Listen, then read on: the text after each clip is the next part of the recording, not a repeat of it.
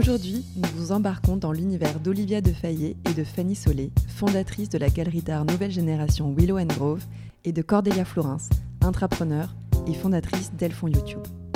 Cordelia, Fanny, Olivia, ce sont trois femmes qui auraient pu se croiser à tout moment de leur vie, tant leurs parcours sont marqués par le goût de l'art, des maisons de vente et de l'entrepreneuriat. Mais leur rencontre est le fruit de La Ligne Droite, le programme d'accompagnement des femmes entrepreneurs créé par Cheese Mercedes. Ce programme de mentoring favorise les rencontres entre femmes, car au Curiosity Club, comme chez Cheese Mercedes, nous sommes persuadés qu'il suffit de connecter les bonnes personnes au bon moment pour que la magie opère.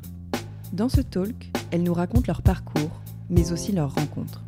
Du job de rêve sur le papier à comment se le créer, le talent de découvrir celui des autres pour Fanny et Olivia, à celui de les révéler pour Cordelia. Cordelia, Fanny, Olivia, c'est aussi l'histoire d'un verre après le travail qui va tout changer, de chance et d'opportunités, mais aussi de l'écriture de livres pour transmettre au plus grand nombre. On y retrouve aussi les conseils prodigués par Cordelia qui ont accompagné Fanny et Olivia et qui, on l'espère, vous accompagneront aussi. Voici le talk, l'art de prendre sa place grand merci à Gabriel et Angélique qui représentent l'une et l'autre euh, le Curiosity Club et, euh, et Mercedes ce soir parce que c'était vraiment euh, une super aventure qu'on a vécue grâce à elles et qui se concrétise devant vous aussi ce soir. Donc merci. Et bienvenue à toutes, les femmes qui sont là ce soir. Bienvenue donc au Willow, qui est donc le QG un peu de la galerie Nouvelle Génération Willow and Grove qu'on a fondé avec Olivia, mon associée, en 2017. Euh, on va vous raconter un peu ce que c'est que Willow and Grove, mais avant de vous parler de Willow and Grove, euh, on va chacune un peu vous parler de notre parcours. Le but de tout ça étant aussi de, voilà, de, bah, vous de, raconter, euh, au-delà de raconter nos vies, aussi de raconter bah, nos, échecs parfois, nos doutes et comment finalement on en arrive à se retrouver ce soir dans un endroit qui qui pour nous deux correspond euh, vraiment à une vision euh, voilà, assez rêvée de, ce qu'on avait envie de faire dans notre, vie. Mais euh, voilà, on n'a on on pas commencé là et donc vous expliquer un peu comment, comment on, a, on en est arrivé jusqu'ici. donc pour ma part, eh ben, je n'ai pas forcément toujours eu une vision très claire de ce que je voulais faire dans, dans ma vie, bien au contraire. L'art, c'était un peu quelque chose qui était dans mon, dans mon quotidien, c'était très présent mais de façon très diffuse pas du tout euh, de collectionneur dans ma famille, pas du tout de, euh, ni même de peintre professionnel ou quoi que ce soit, mais par contre, euh, la culture et l'art un peu dans tous les, dans tous les coins du quotidien, des, des, gens autour de moi qui avaient, qui avaient pas mal de talent, un père, un grand-père qui notamment dessinait, peignait très bien de façon tout à fait amateur, mais qui avait ce talent-là. Et pendant longtemps, j'ai eu envie moi aussi d'avoir ce, ce, gène en disant, bah, si ils l'ont, il n'y a pas de raison qu'il n'arrive pas jusqu'à moi. Bon, la conclusion, c'est que je n'ai absolument pas euh, le gène, donc euh, non, je dessine comme un, comme un, pied. Euh, et du coup, c'est peut-être pour ça aussi que bah, aujourd'hui, dans, mon métier, je, m'évertue à essayer de voir le talent chez d'autres personnes qui en ont et que j'envie beaucoup et, dont j'ai envie de, voilà, de, mettre en avant le talent. Et donc, c'est pour ça, je pense que mon parcours s'est dessiné vers, euh, vers cette, euh, cette, activité qu'on exerce aujourd'hui, en passant par euh, pas mal de doutes, une prépa qui était finalement un peu la voie classique pour surtout pas décider ce qu'on allait faire après, une école de commerce pour pas se fermer de porte trop tôt, et, et, finalement un peu une espèce de prise de conscience à un moment, notamment dans toute la réflexion qu'il fallait mener en, prépa dans l'optique de passer l'abominable entretien de personnalité. C'est quand même un concept qui est quand même glaçant quand on, quand on, quand on y pense, où on a l'impression qu'on va être jugé euh, en une minute ou en une heure par des gens qui vont juger notre personnalité. Donc c'est quand même euh, affreux. Euh, donc ça, ça m'a hanté pendant mes deux ans de prépa, vraiment cette idée qu'il allait falloir que je fasse preuve d'une personnalité remarquable alors que j'avais 18 ans et que je savais absolument rien faire ni ni rien de ce que je voulais faire plus tard. Et en fait, finalement, c'est cette, euh, cette, hantise qui m'a poussée à me préparer pour cet entretien en me disant il faut que tu aies un projet, parce qu'en fait, truc perso, mais je ne sais pas parler correctement de quelque chose dans lequel je ne crois pas. Donc en fait, si je dois bullshiter, je, je, suis nulle. Donc euh, je me suis dit il faut absolument que tu crois dans ce que tu vas raconter. Et donc, il faut trouver un vrai projet. Donc, c'est là que je me suis mise à réfléchir et que je me suis vraiment dit, l'art qui est très présent, cette chose qui est vraiment au cœur de ta vie depuis toujours, de façon un peu diffuse, il faut que ça devienne euh, un objectif et quelque chose de présent dans ton quotidien professionnel. Tu t'orientes vers une école de commerce, bon, bah, l'art plus le commerce, ça fait un peu du marché de l'art on va aller en maison de vente aux enchères, ça a l'air pas mal. Donc jusque-là, j'étais plutôt fière de moi. Je disais oui, c'est bien, ça fait un bon projet, c'est un peu original et tout. Je commence à m'intéresser à, tout ça. Je cherche autour de moi, personne ne travaillait en maison de vente. Je voulais absolument rentrer chez Christie's, je ne sais pas pourquoi. Personne autour de moi travaillait chez Christie's, personne, rien du tout. Je finis par trouver un contact euh, au fin fond euh, de potes, de potes, de parents euh, qui j'envoie un mail plein d'espoir. Bonjour madame, vous qui travailler chez Christie's, comment faire? Et là, elle me répond cinglante, est-ce que vous avez des collectionneurs dans votre famille et des gros tableaux à vendre? Un jour Est-ce que vous connaissez quelqu'un qui a un haut poste déjà dans une maison de vente aux enchères? Non et non, bon bah laissez tomber, vous ne travaillerez jamais dans une maison de vente aux enchères euh, de votre vie. Donc là, ça m'a donné un coup de boost. je me suis dit vraiment, celle-là, je vais lui prouver qu'elle avait tort. Comment on peut euh, quelqu'un qui a, enfin trouvé euh, un sujet à son entretien de personnalité, lui casser son trip comme ça en deux euh, non, du coup, c'est vrai que c'était, c'était un peu dur et en même temps, ça, je pense que ça a été un peu aussi le, voilà, la réponse qui m'a vraiment donné envie de. Et c'était une femme qui m'a dit ça. Bon, elle aurait pu avoir aussi un peu plus de, solidarité à l'époque ou en tout cas donner un peu plus d'espoir, mais c'était, voilà, c'était sans appel. Et du coup, euh, bah, finalement, je j'ai tout fait pour lui prouver que c'était faux, qu'il fallait croire en ses rêves et, y aller. Et bien plus tard, j'ai terminé euh, spécialiste en art impressionniste et moderne chez Christie's, dans le département que je voulais, dans la maison de vente aux enchères dont j'avais toujours rêvé et je ne lui ai jamais dit parce que ça n'en vaut pas la peine. Mais moi, je suis quand même fière d'avoir accompli tout ça. Voilà pour euh, ma première, euh, ma première partie de vie. Ah, moi, mon parcours pour arriver au même stade que Fanny a été aussi un peu comme ça houleux. En fait, moi, pareil, ma famille euh, avait un peu des petits pieds dans l'art, dans le sens où ma grand-mère était conservateur de musée.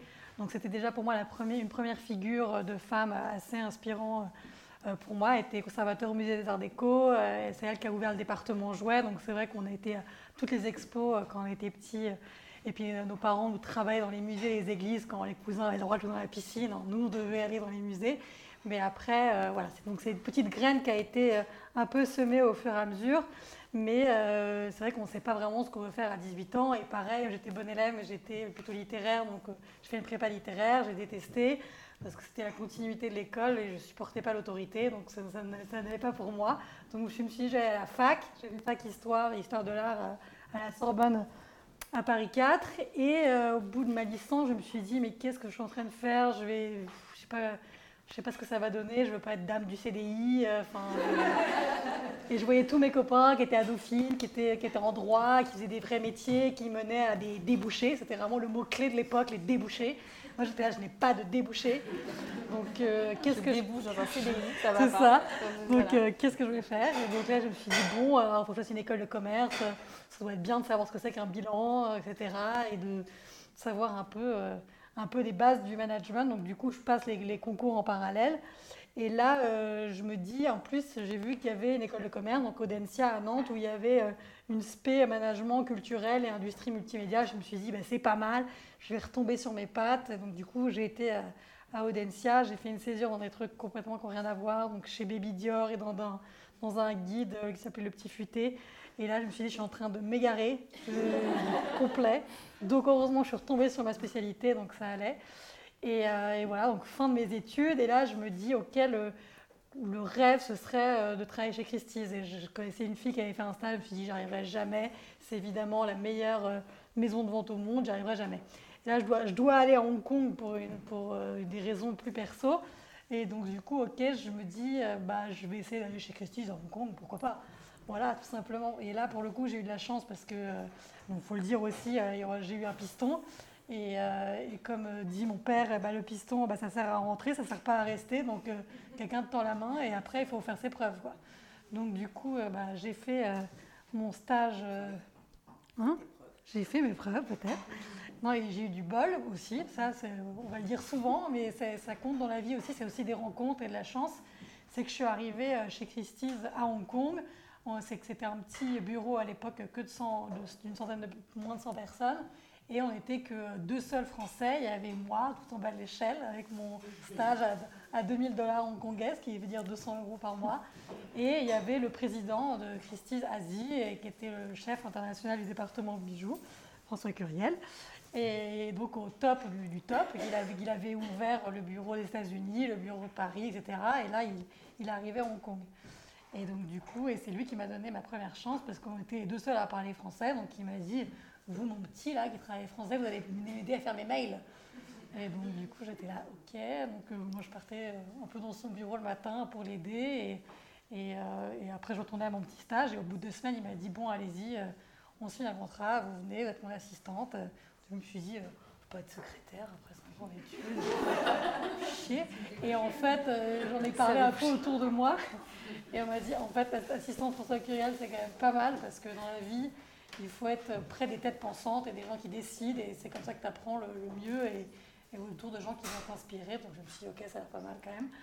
Et donc du coup, euh, c'est comme ça que j'ai mon premier job. Voilà. Et alors, euh, moi, pour vous raconter le début de mon parcours, euh, je suis née à Lyon, l'aînée d'une famille de trois enfants, d'une maman japonaise et d'un père français. Et je n'étais pas surdouée, je n'étais pas hyper intelligente, contrairement à mes frères et sœurs. Mais comme disait ma mère, j'étais très travailleuse. Et du coup, du coup voilà, j'étais une élève appliquée, comme on dit. Et euh, j'allais aussi euh, à l'école japonaise en plus de l'école française. Donc euh, pendant que certains allaient faire du poney ou de la danse, ben moi le samedi après-midi j'allais à l'école japonaise. Double punition. Et en tout cas, voilà, ça ça a été pour mon enfance. Et ensuite arrivé bien sûr à la fin du lycée quand il faut faire un choix existentiel, il y avait trois choses qui m'intéressaient. La première, c'était euh, l'envie euh, de défendre vraiment la veuve et l'orphelin. J'avais soif de justice et donc je, m'intéresse au droit. Euh, l'autre chose qui m'intéressait beaucoup, c'était l'art, puisque je, faisais je prenais des cours de peinture, j'aimais beaucoup ça, tout en étant bien consciente que j'étais pas super douée non plus. et la troisième chose qui m'intéressait, c'était l'international. J'avais vraiment envie de travailler dans un, dans un environnement multiculturel. Donc, euh, j'ai commencé mes études supérieures en étant en fac de droit et en même temps en étudiant euh, l'expertise d'art dans une école qui s'appelait le Conservatoire de picturologie où j'apprenais la théorie de l'art et la pratique aussi. Et puis, euh, je prenais des cours du soir de droit américain, histoire de donner une petite coloration internationale à mon profil. Et puis, euh, je me demandais où ça allait me mener, donc je, prends un peu mon shaker pour regarder à quoi mènent euh, des profils qui font, euh, quels sont les métiers plutôt qui concilient le juridique et l'artistique et l'international. Et je tombe sur commissaire-priseur. Et je me dis, bah, c'est génial, je vais être commissaire-priseur, ça a l'air formidable. Et à la fin de mon école d'art, je vais faire un stage en salle de vente. Et là, je me retrouve euh, face à une assemblée de personnes du troisième âge euh, qui achètent euh, pas que des belles œuvres comme on peut avoir ici, mais il y avait aussi des ventes suite à des saisies, donc des sèches-cheveux et des vieilles lampes pourries. Donc vraiment, j'ai une grosse déconvenue parce que ça manquait vraiment de mon expérience de dynamisme et de modernité. Donc je suis désespérée, je reprends mon shaker et je tombe sur euh, une autre manière de concilier l'art et, le droit, qui est la propriété intellectuelle. Euh, la propriété intellectuelle, c'est tout ce qui est le, droit des créations immatérielles, donc le droit des inventions, mais aussi surtout le droit des artistes, le droit des auteurs, euh, le droit des médias. Et je me dis, mais c'est ça que je vais faire. Et je m'oriente vers des études de propriété intellectuelle. La suite la Et donc, euh, quant à moi, donc à ce stade, je suis euh, donc arrivée chez Christie's, en stage d'abord, dans donc, le département impressionniste et moderne qui était euh, voilà, vraiment pour ceux qui connaissent, pour le dire en deux mots, c'est vraiment le, tout de la fin du 19e jusqu'à après la Deuxième Guerre mondiale. Donc il n'y a probablement pas d'autres périodes de l'histoire de l'art où il y a autant de courants artistiques qui ont été inventés. Enfin, c'est complètement bouillonnant et c'est pour ça je pense que, ça, nous attirait autant. Euh, et donc là je débarque en fait en stage en décembre 2008, c'est-à-dire trois mois avant la vente Saint-Laurent. Donc, euh, je ne sais pas si vous vous souvenez de cette vente, mais ça a été considéré comme euh, vraiment la vente du siècle. C'était la plus grosse collection privée jamais passée aux enchères. Ils avaient reconstitué l'appartement de Saint-Laurent et de Pierre Berger dans le Grand Palais. Il y a eu un espèce d'engouement du grand public complètement fou parce qu'il y avait cette collection qui était ah, extraordinaire et en même temps aussi cette figure de Saint-Laurent qui est vraiment toute la quintessence de bah, de ce que la France fait de mieux, euh, qu'il y a eu un espèce de truc complètement fou. Et donc moi, je commence par ça, quoi, cette vente qui se déroule dans le Grand Palais, moi, petite stagiaire, euh, euh, avec, en plus, dans notre département, notre catégorie, une partie de la vente était consacrée à ça, et c'était bah, que des noms extraordinaires, euh, Brancusi, Picasso, euh, Matisse, euh, enfin je veux dire, j'étais en alu total. Donc évidemment, là je me dis, j'ai tellement fait le bon choix. Et ensuite, je réalise que ce n'est pas du tout le quotidien d'une maison de vente, il y aura des témoins pour le dire. Après, c'était quand même malgré tout une, maison extraordinaire et, une expérience assez différente de ce que toi tu avais eu avec le commissaire Fraser où tu avais travaillé. C'est vrai qu'on a pu côtoyer, au-delà de cette vente Saint-Laurent qui était folle, des, œuvres et des collègues extraordinaire avec des. Enfin, ça, a été vraiment une aventure, je pense. Euh, on, travaillait vraiment euh, beaucoup dans l'accompagnement aussi des, des, propriétaires en fait qui possèdent des tableaux, soit parce qu'ils les ont achetés, soit parce qu'ils en ont hérité, euh, mais qui ont toujours énormément d'investissement émotionnel dans les œuvres parce que ça représente euh, déjà beaucoup d'argent, mais aussi souvent un héritage familial, un projet incroyable où on se dit, dans la famille, on a toujours parlé de ce Renoir comme de quelque chose qui allait faire vivre trois générations. Donc le jour où les gens s'en séparent, pour potentiellement pouvoir euh, bah, aider leurs enfants euh, dans, leur, euh, dans leur vie. Enfin, Raconter les 4D. Ah oui, les 4D, ouais. Ça, c'est, oui, ce qui n'est pas extrêmement gay, mais par exemple, les quatre, il y a donc cette, un peu cette, cette phrase 4D qui sont les quatre raisons pour lesquelles les gens vendent des œuvres aux enchères les dettes, les divorces, les deuils et divers. Donc, euh, mais globalement, il y a quand même des, moments assez, euh, assez charnières dans la vie des gens au moment où ils se séparent de ces, pièces-là. Et donc nous, c'est vrai qu'en tant que spécialiste, notre rôle, c'était vraiment bah, de les accompagner, aussi du coup de les accompagner sur la durée, parce que la préparation des ventes, par exemple, c'était six mois de travail en amont où on allait justement euh, eh ben, accompagner cette petite dame euh, qui avait ce tableau dans sa famille depuis toujours, qui avait des, voilà, des attentes encore une fois extraordinaires, qu'on avait potentiellement convaincu avec un pitch un peu commercial de nous confier cette œuvre et en lui disant qu'on allait pour elle faire le meilleur résultat possible parce qu'on était la plus grande maison du monde, etc. Et on y croit. Enfin, je veux dire, clairement, on, donne tout ce qu'on a, on fait le plus beau catalogue possible, on écrit des textes, on en parle à tous les collectionneurs qu'on connaît pour qu'ils se présentent le jour de la vente, etc. Et après, la vente arrive et le rythme d'une vente aux enchères, c'est une minute par lot. Donc en fait, six mois de travail va se jouer sur une minute. Je ne sais pas si vous avez déjà été à une vente, mais ça passe en un, clin d'œil. Tout à coup, le commissaire priseur annonce le lot 100. Et là, pam, pam, pam, est-ce que quelqu'un veut enchérir? Donc là, on se dit, allez, s'il vous plaît, que quelqu'un enchérisse, que quelqu'un enchérisse. Et parfois, malgré tout ce boulot, toute cette confiance, cette énergie qu'on a mise, eh ben, il euh, n'y a personne dans la salle. Celui qui était intéressé finalement avait la gastro. Il n'est pas disponible pour enchérir ce jour-là et on se retrouve avec un lot invendu et quelqu'un qui vous regarde dans les yeux en disant mais, vous m'aviez promis que grâce à ça, j'allais pouvoir euh, genre, aider tous mes petits-enfants et tout ça. C'est des grosses déceptions parce que c'est beaucoup d'implications et en même temps c'est aussi des moments de vie qu'on partage et parfois des grosses réussites aussi. Euh, mais ça n'a eu qu'un temps et au bout d'un moment, on, a eu envie d'autre chose, mais on y reviendra. Euh, alors moi, je me retrouve, euh, comme je vous disais, j'étais pas surdouée, mais très travailleuse. Et comme je prenais des cours de droit américain, eh bien, je suis sélectionnée par ma fac pour être envoyée étudier à Boston, puisqu'il y avait un programme d'échange. Et donc, je pars à Boston University, et ça, c'était vraiment le rêve, parce que toute ma fac voulait aller là-bas, surtout qu'à l'époque, il y avait quand même trois séries phares. Ali McBeal, mm. l'avocate à Boston, euh, Friends et Sex and the City, et que Boston, c'est à côté de New York, et donc j'allais euh, boire des cocktails au Soho House euh, toute la semaine. Donc, donc vraiment, je réalise un rêve, surtout, plus sérieusement, je réalise vraiment, je vis une des années les plus riches de ma vie parce que Déjà, ma vie à l'époque, il ne s'était pas passé grand-chose.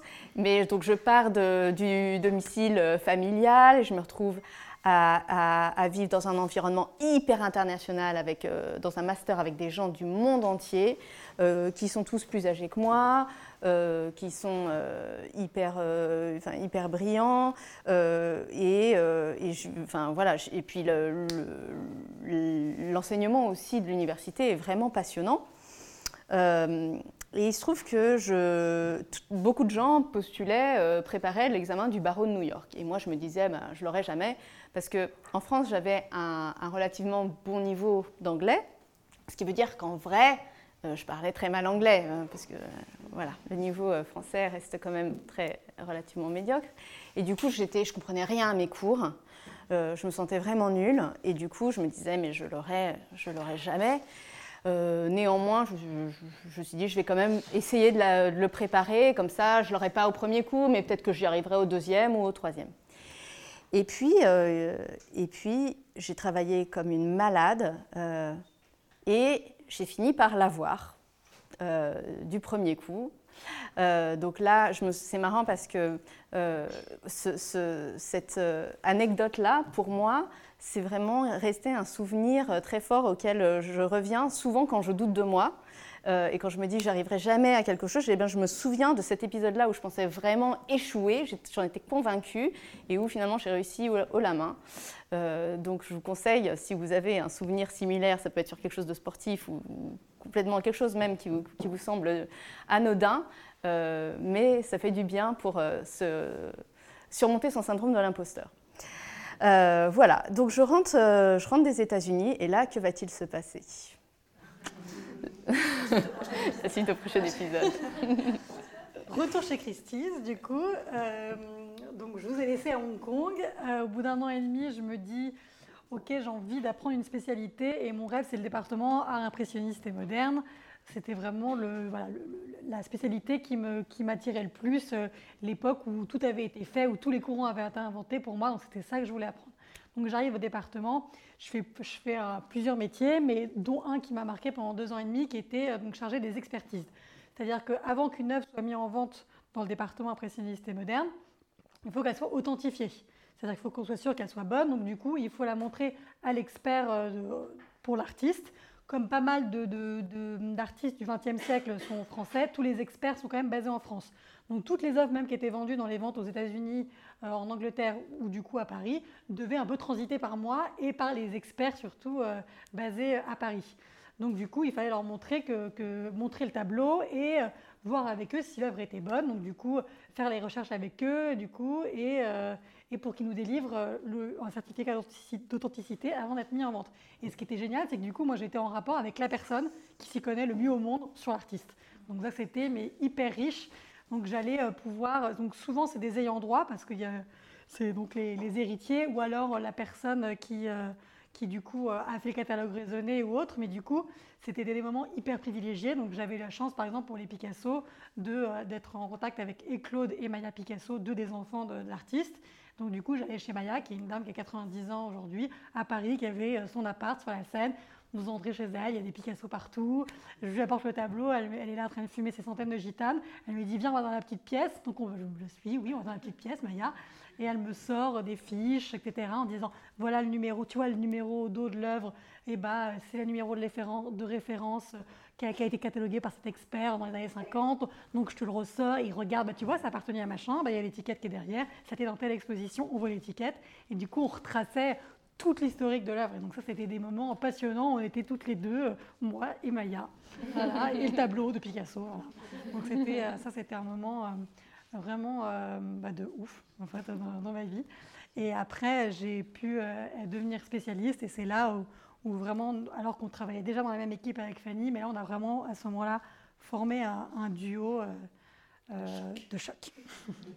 Sur la suite de mon parcours, je, me retrouve, donc je commence ma carrière d'avocate en propriété intellectuelle et j'intègre aussi une structure, le Christie's du monde du droit, qui a un, grand cabinet, qui est le, cabinet d'avocats le plus grand au monde, qui s'appelle Baker McKenzie. Donc, je me dis, waouh, c'est vraiment la consécration d'arriver là. Euh, et puis, euh, grosse déconvenue, parce qu'en fait, non seulement euh, je bosse énormément, je fais des horaires complètement invraisemblables, je bosse nuit et jour. Euh, genre quand tu parlais à 19h, on disait ah, t'as pris ton après-midi. Euh, mais, euh, mais aussi, finalement, ça ne me convient pas tellement parce qu'il y avait finalement, comme c'est un gros cabinet, il y avait peu de dossiers pour défendre des artistes et c'était beaucoup des dossiers sur la grande distribution, le luxe, la mode, ce qui est très chouette, mais au bout d'un moment, ce n'était pas vraiment ça qui me, qui me faisait vibrer. Et au plus profond de moi, je voulais vraiment euh, travailler au contact des artistes. Sauf que tout le monde euh, dans la profession me disait mais c'est pas possible parce que euh, les avocats qui défendent les artistes, ce sont les petits cabinets. Et toi, tu peux peux pas aller d'un gros cabinet à un petit cabinet puisque tes revenus, il faut absolument qu'ils augmentent d'année en année. Euh, pour pouvoir payer tes charges. Parce que quand on est avocat euh, libéral, les charges sont indexées sur euh, les honoraires de deux ans auparavant. On a des tas de charges, l'ordre des avocats, le Conseil national du barreau, la NAFA, le ceci, le cela. Donc, en gros, on est obligé d'avoir une, une, une, augmentation de ces honoraires. Et néanmoins, je décide de postuler dans un cabinet qui faisait vraiment de l'entertainment, qui faisait vraiment du cinéma. Euh, et, j'ai beaucoup perdu en rémunération, mais je savais que c'était ça que je voulais faire. Euh, j'ai dû faire un prêt à la consommation pour pouvoir payer mes charges et mes impôts. Euh, mais je ne l'ai pas regretté du tout parce que vraiment je me suis éclatée dans ce cabinet qui finalement avait la singularité de, de, faire du droit, mais surtout beaucoup de production audiovisuelle. Et le droit était une toute petite partie euh, de, l'activité du cabinet. Le premier jour, j'ai eu à lire des scénarios, et les jours suivants à, réfléchir à des castings, euh, réfléchir à des, plans de financement, et on faisait un peu tout sur la vie d'un film de A à Z, y compris le suivi des tournages. Donc c'était euh, passionnant, vraiment passionnant. Euh, néanmoins, il s'est trouvé que j'ai travaillé avec une, folle euh, notoire, donc j'ai vécu un harcèlement moral. Et donc, au bout d'un moment, euh, eh bien, je peux partir. Et, je voulais vraiment rester dans, ce domaine, mais on est en pleine crise des surprises, grosse crise économique. et donc, on me dit, tu devrais postuler chez Google. et moi, à l'époque, ça m'intéressait. C'était pas du tout une entreprise qui m'intéressait. Mais je finis par passer un entretien. Et là, j'ai une révélation. Parce que déjà, j'ai un coup de cœur avec la personne euh, qui allait devenir ma manager, qui est une personne humainement et professionnellement euh, extraordinaire, mais aussi euh, parce que je me rends compte qu'il y avait des tas de choses cohérentes avec ce que j'avais fait auparavant dans mon parcours. Et quand j'arrive dans l'entreprise, elle me dit ouais, tu vas être en charge de YouTube, et elle me présente comme Madame YouTube. Et alors, YouTube, euh, à l'époque, c'était vraiment la nouvelle plateforme trop cool. Euh, et j'étais, et moi, j'avais à nouveau l'impression d'avoir, de réaliser un rêve professionnel. Euh, et donc, bah, comme, euh, comme, Olivia vient de raconter euh, toute cette histoire de, Maya Picasso, moi, Saint-Laurent, etc., on peut se demander un peu pourquoi on s'en est lassé finalement. mais il se trouve que, voilà, à un moment, après une petite dizaine d'années, on a eu, ce, je pense, un peu cette, cette prise de conscience, d'abord séparément, puis ensuite on, s'en est parlé, que, bah, notamment, on regardait les, les, gens qui avaient 10 ans de plus que nous, on avait 30 ans à cette époque-là, on regardait les experts qui avaient 10 ans de plus, et on se disait, en fait, on ne veut pas être ces gens dans 10 ans ils n'ont pas l'air heureux. Donc euh, en fait, euh, il y a un problème avec ce rêve, il ne peut pas durer aussi longtemps et donc voilà, ça, ça a été un peu la prise de conscience, on se sentait déjà fatigué, on se sentait lassé. Et donc à un moment, un soir, euh, après un, énième coup de bourre, parce que c'est un métier très cyclique avec des, vraiment des coups dans les préparations de vente où on, est, on sort de là éreinté, on s'est retrouvé euh, pour un petit verre, comme souvent on se retrouve avec ses collègues, en se disant mais ça y est, on n'en peut plus, etc.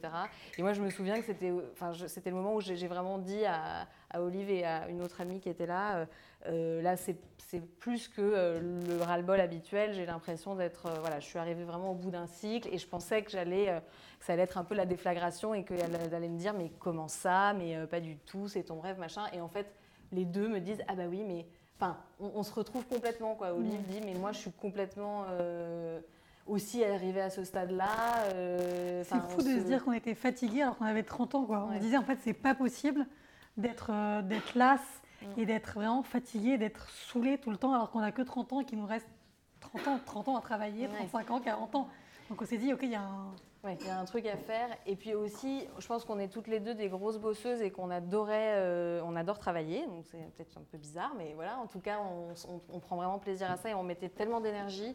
Il y avait aussi cette conscience qu'on pouvait mettre toute cette énergie et, ce, voilà, et cet entrain à faire quelque chose pour nous. Et donc du coup, très vite, on a commencé un peu à partir dans un délire de comptoir, genre, mais oui, on va partir ensemble, on va faire un truc et tout. Et puis bon, à une heure du match, chacun est rentré. Alors toi, tu étais sobre parce que tu n'avais pas encore accouché, tu étais enceinte. Euh, mais bon, on était quand même, en tout cas, euh, ivre d'enthousiasme. mais euh, chacune est rentrée en se disant, bon, ben voilà, c'était cool. on a fait une insomnie, chacune de notre côté. Le lendemain, chacune s'est réveillée en se disant, bon, bah, c'était quand même sympa, ce serait cool si on faisait un truc et tout. Mais bon, voilà, on va pas le faire, on va continuer, machin.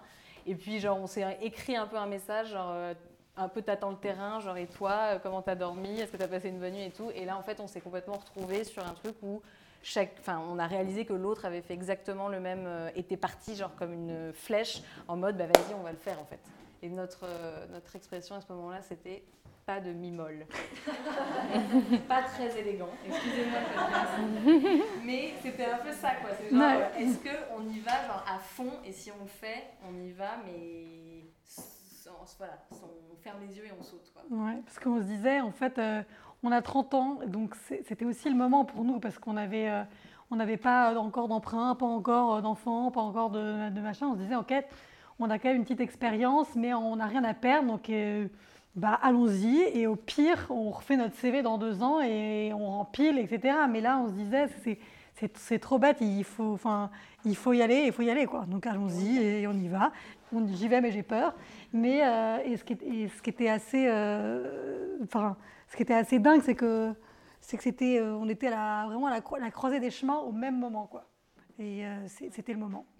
Alors qu'on n'avait jamais voulu monter notre boîte, surtout ça, c'est hyper important parce que tout le monde dit ah ouais, c'est entrepreneur, c'est machin et tout, mais nous, moi j'étais là, mais jamais je veux être un entrepreneur dans ma vie, ça a l'air horrible. Les gens ils dorment pas, euh, ils sont en train de penser à leur bilan comptable toute la journée, enfin ça a l'air horrible. Et en fait, euh, bah en fait c'est juste qu'au bout d'un moment quand on a fait un métier, bah, on se dit bah en fait je sais faire ce métier, mais je pourrais le faire à ma façon.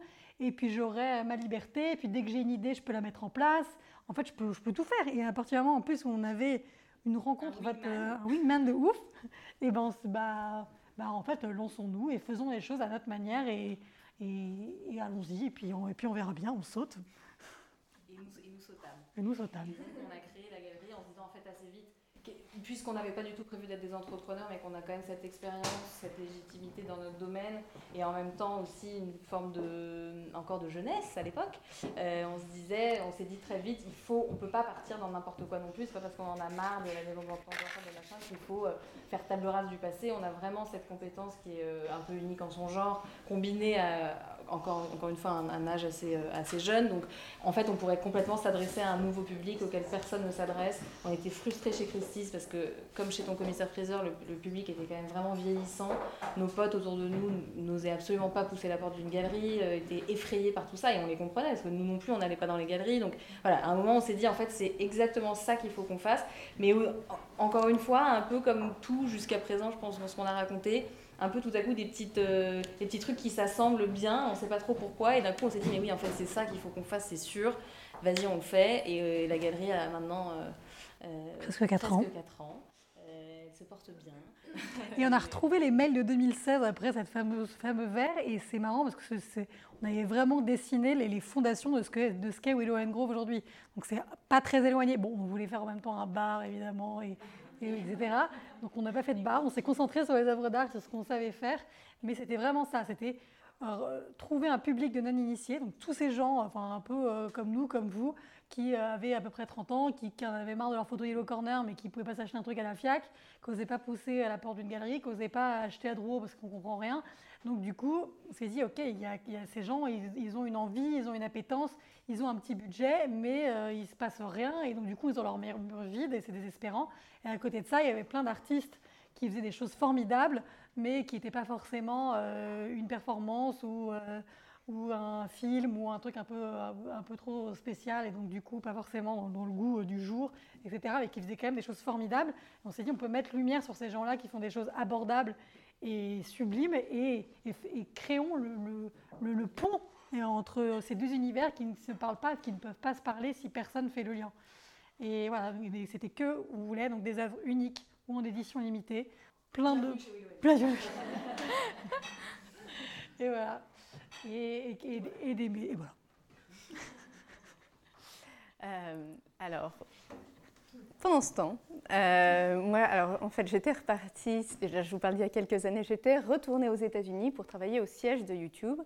Euh, et, et, en rentrant à nouveau en France, donc déjà j'ai vécu en Californie, c'était génial, etc. Je passe vite. en rentrant, je, lance trois choses. La première, c'était, on me propose de donner des formations aux femmes de mon entreprise, qui était donc Google, euh, en leadership, pour aider les femmes à développer leur, leadership et à briser le plafond de verre que rencontrent euh, les femmes dans, toutes les entreprises et tous les secteurs, on peut le dire. Euh, et donc, après avoir moi-même eu la chance de suivre plusieurs formations qui m'avaient énormément apporté, euh, eh bien, j'étais ravie de partager ça avec, euh, avec d'autres femmes et de donner aussi des formations au management, hommes ou femmes, pour les sensibiliser aux biais euh, qu'ils peuvent avoir et qui peuvent conduire un manager à favoriser ou à évaluer mieux un homme qu'une femme.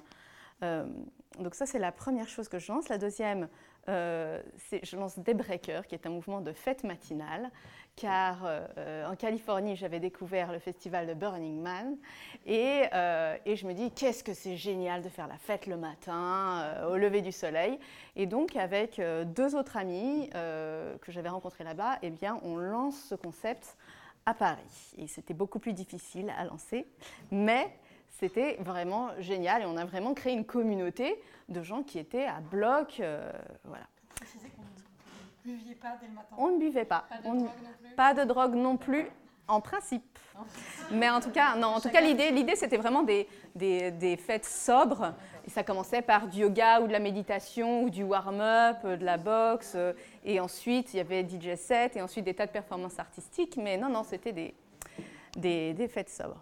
La troisième chose que je lance, c'est euh, euh, euh, un programme qui s'appelle Elles font YouTube, qui est destiné à accompagner les femmes vidéastes. Et pourquoi est-ce que je lance ça? C'est parce que s'ouvre à ce moment-là à Paris un espace physique pour accueillir les vidéastes qui s'appelle le YouTube Space. Et en fait, on me propose de, rejoindre cette équipe. et j'hésite parce que j'ai encore mon, mon, job de responsable juridique que je trouve vraiment passionnant intellectuellement. Et j'ai toujours en même temps cette fibre artistique qui m'appelle au fond de moi. Euh, et je me dis, bah, je, vais, garder mon job principal, mais je vais aider le, space. Je vais faire ce qu'on a, dans le cadre de ce qu'on appelle un 20% dans mon entreprise, c'est-à-dire on a la possibilité de faire quelque chose en plus de son métier euh, principal. Et je regarde le top 100 des chaînes YouTube en France, et je m'aperçois avec euh, stupéfaction qu'il n'y a que 6 femmes dans les 100 premières chaînes. Et euh, en, en, dialoguant avec les créatrices de vidéos, je m'aperçois que cette situation, elle est liée à un tas de barrières qu'elles peuvent rencontrer, soit des barrières intérieures, euh, comme des sujets de manque de confiance en soi, de sentiment de, manque de légitimité, ou des, barrières plus extérieures, comme euh, le harcèlement dont on peut être plus victime les femmes, etc. Et donc, euh, et donc, euh, avec toute une équipe, dont certaines personnes ici présentes, eh bien, nous montons euh, un programme constitué d'événements de formation, de tournage, de financement pour accompagner les, talents féminins. et en fait, pendant quelques années, j'ai ces différentes casquettes et je me complète totalement dans ces différents métiers. Alors certes, ça m'occupe beaucoup, clairement, on ne va pas se mentir, mais je suis hyper épanouie. Euh, entre mon job stratégique, mon job plus artistique et humain et mes activités à côté. du matin. Voilà, voilà. Ça, c'est quand même sympa. Exactement. Donc, euh, oui, parce que work hard, party hard, comme dit le, le euh, et tout cela se passe super bien jusqu'au jour où j'ai mon premier enfant. Et alors que je me disais, ouais, easy, un gosse, euh, je vais gérer ça avec brio euh, entre tous mes projets, ben, je me prends une grosse claque dans la figure parce que pas du tout. En fait, il n'y avait juste plus de place dans euh, mon emploi du temps surchargé. et donc, finalement, je suis obligée de complètement revoir ce que je fais, reprioriser complètement parce que je voulais consacrer du temps aussi euh, à mon enfant, à, ce petit side project. Et du coup, je prends un, un, break de mon entreprise. Et, et, à ce moment-là, bon, j'ai pas pu m'empêcher de relancer encore de nouveaux projets, euh, mais en le faisant de manière un peu plus, euh, j'avais plus de temps pour moi. Et puis alors j'ai commencé à, en fait, la première chose c'est qu'il y a plusieurs euh, talents qui sont venus à moi. qui m'ont dit hey, «Eh, mais t'es parti, mais tu veux pas continuer à nous accompagner, tu veux pas nous produire, etc. Et au bout de la troisième personne que j'adore, que j'admire, qui me demande ça, je dis bon, bah, d'accord, je vais vous produire. Euh. et donc j'ai commencé à faire de la, prod pour des, talents euh, engagés, euh, féminins, et je me suis vraiment éclatée à faire ça. voilà, donc ça c'est un, de mes, un de mes projets. L'autre projet que je lance, c'est que, en fait, je vous en ai pas parlé, mais j'avais toujours voulu faire du théâtre, j'en avais fait quand j'étais jeune. Mais là, quand j'avais 16 ans que je rêvais de jouer de Juliette, on m'a fait jouer Le Vieux Monsieur, donc ça m'avait calmé pour 10 ans. Ensuite, j'ai joué dans Roméo et Juliette, mais là j'ai joué Roméo, et ça c'était plutôt cool en fait, euh, pour le coup. Et puis, euh, et en fait, j'ai toujours eu ce truc en moi de, j'adore, j'adore euh, jouer. J'ai fait beaucoup de théâtre amateur pendant de longues années, et et avec une de mes amies, on se dit quand même, notre rêve, dans le fond, c'était d'être comédienne. C'était vraiment ça qu'on adorait. Et je me dis, c'est trop con, je ne veux pas avoir de regrets sur mon lit de mort. Euh, donc euh, on est sans doute trop vieille, mais l'année prochaine on sera encore plus trop vieille. Donc il faut y aller. Euh, on se motive et, et, on se coach et on fait et, et, on met toutes les chances de notre côté pour faire un book, une bande démo, contacter les directeurs de casting. Et alors la petite anecdote, c'est que voilà Tipa que un directeur de casting m'a répondu. J'ai cru que c'était un gros loser pervers. Et en fait, c'était un, quelqu'un de très très réputé sur la place. Et il m'a proposé un rôle pour une série euh, sur TF1, dans laquelle j'ai joué euh, cette année. Donc, euh, comme quoi, la petite, petite leçon à tirer, c'est que quand même, bah, quand on a un rêve et qu'on se donne les moyens, eh bien, ça peut toujours marcher. En tout cas, on est sûr que si on n'essaye pas, on ne l'aura pas. Mais en essayant, eh ben, on maximise ses chances d'y arriver. Et la troisième chose que j'ai lancée, euh, bah, c'était un livre, parce que j'avais quand même à cœur de partager euh, tout ce que j'avais pu apprendre dans les formations que j'ai suivies en leadership et celles que j'ai pu donner. Euh, et du coup, voilà, j'ai écrit un livre qui va sortir à la rentrée et qui partage 30 exercices pour développer sa confiance en soi et son leadership. Voilà, voilà. Et donc, Incroyable. Incroyable. tu parles de ton livre, Cordélia. Oui. Faire studio aussi. Hein. Mais donc, on a sorti notre livre avec Fanny euh, au mois de, mai, euh, qui s'appelle euh, Sortons l'art du cadre, et qui est un peu le, toutes les petites astuces qu'on a pu rassembler comme une boîte à outils du nouveau collectionneur.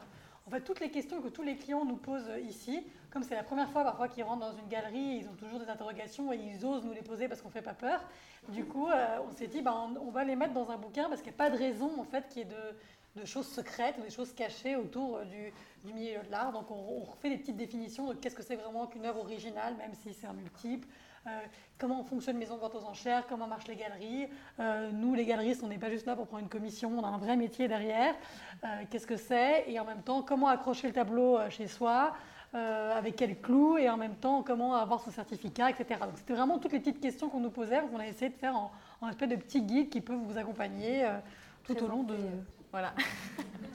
avec, beaucoup d'images grâce à nos, à nos superbes artistes qui ont fait des œuvres formidables et que du coup on a pu illustrer tout au, tout au cours de, l'ouvrage.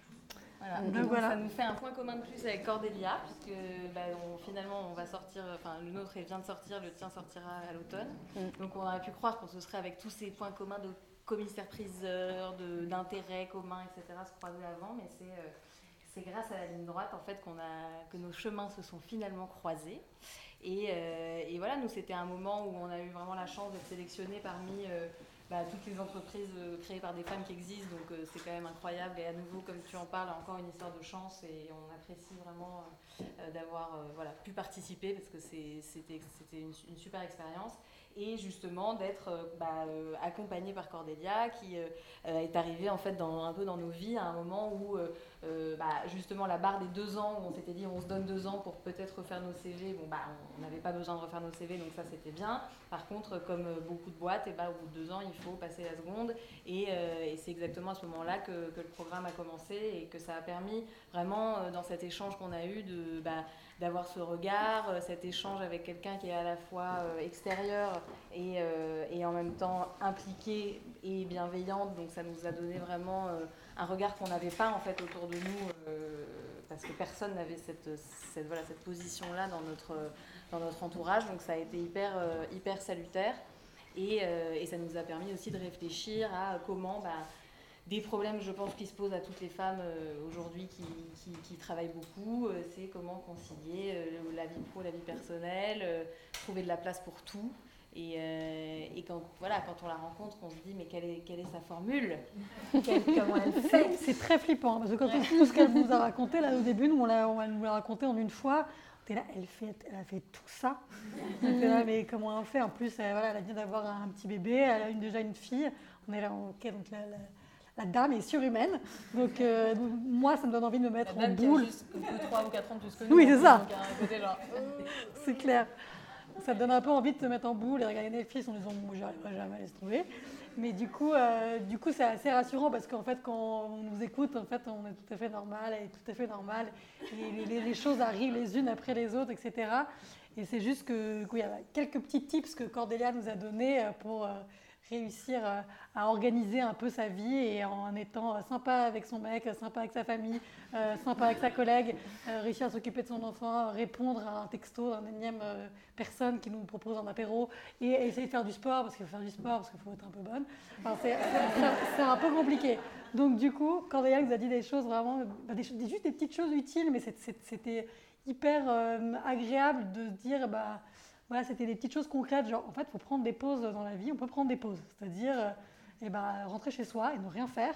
Et juste, c'est que c'est à des moments où on arrête de travailler, on arrête de répondre, on arrête de faire un truc, que tout d'un coup, bah, on a aussi des, comme tu dis très justement, des fulgurances, des idées aussi qui nous viennent. Et souvent, nous, quand on est en, vacances avec Fanny, ça nous arrive, on prend des vacances, oui, oui. Et ben, on s'écrit quand même et on se dit ah, on devrait faire ça en fait c'est génial parce que c'est des moments où on déconnecte complètement et pendant une brasse comme ça on se dit oh, une idée folle me vient. Et l'exemple extrême de ça c'est qu'on doit vous avouer qu'on fait un séminaire annuel euh, où toutes les deux on fait une journée de spa. Voilà. Où on est toutes les deux et, et c'est le séminaire de début d'année où on a une mission pour cette journée, c'est un de kiffer, parce que quand même c'est important, et deux de, tracer les grandes lignes de ce qu'on veut faire pour, pour l'année et tout ça, en se disant bah justement c'est ce moment où on va être toutes les deux dans notre petit cocon, à être trop bien et tout, qu'en fait on peut se parler pendant une journée complète, ce qui en fait n'arrive jamais parce qu'on maintenant on a une équipe, ce qui est génial et tout, mais du coup on est... nous parler l'équipe. Oui c'est ça. non mais du coup on est fractionné dans plein d'endroits et tout, et en fait cette journée du séminaire, elle est extraordinaire.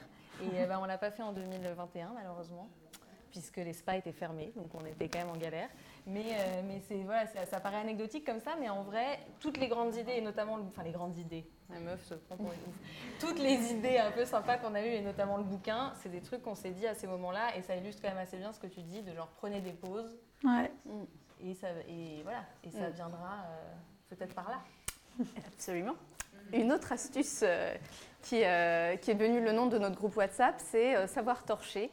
et en fait, c'est, je ne sais pas vous, mais moi je sais que j'ai vraiment été très consciencieuse dans mon travail et formatée aussi professionnellement pour être très, aller dans le détail, être très appliquée. Et finalement, parfois, il faut savoir torcher parce que tout ne mérite pas qu'on y passe des heures. Euh, euh, tous les mails internes ou les briefs aux stagiaires, j'en vois qui se marrent.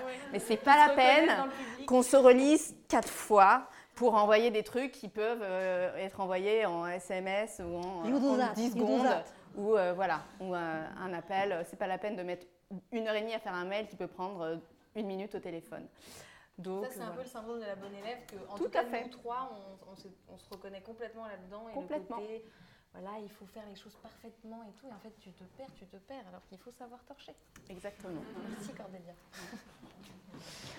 Euh, voilà. Tu as d'autres choses à dire avant le, mot de la fin?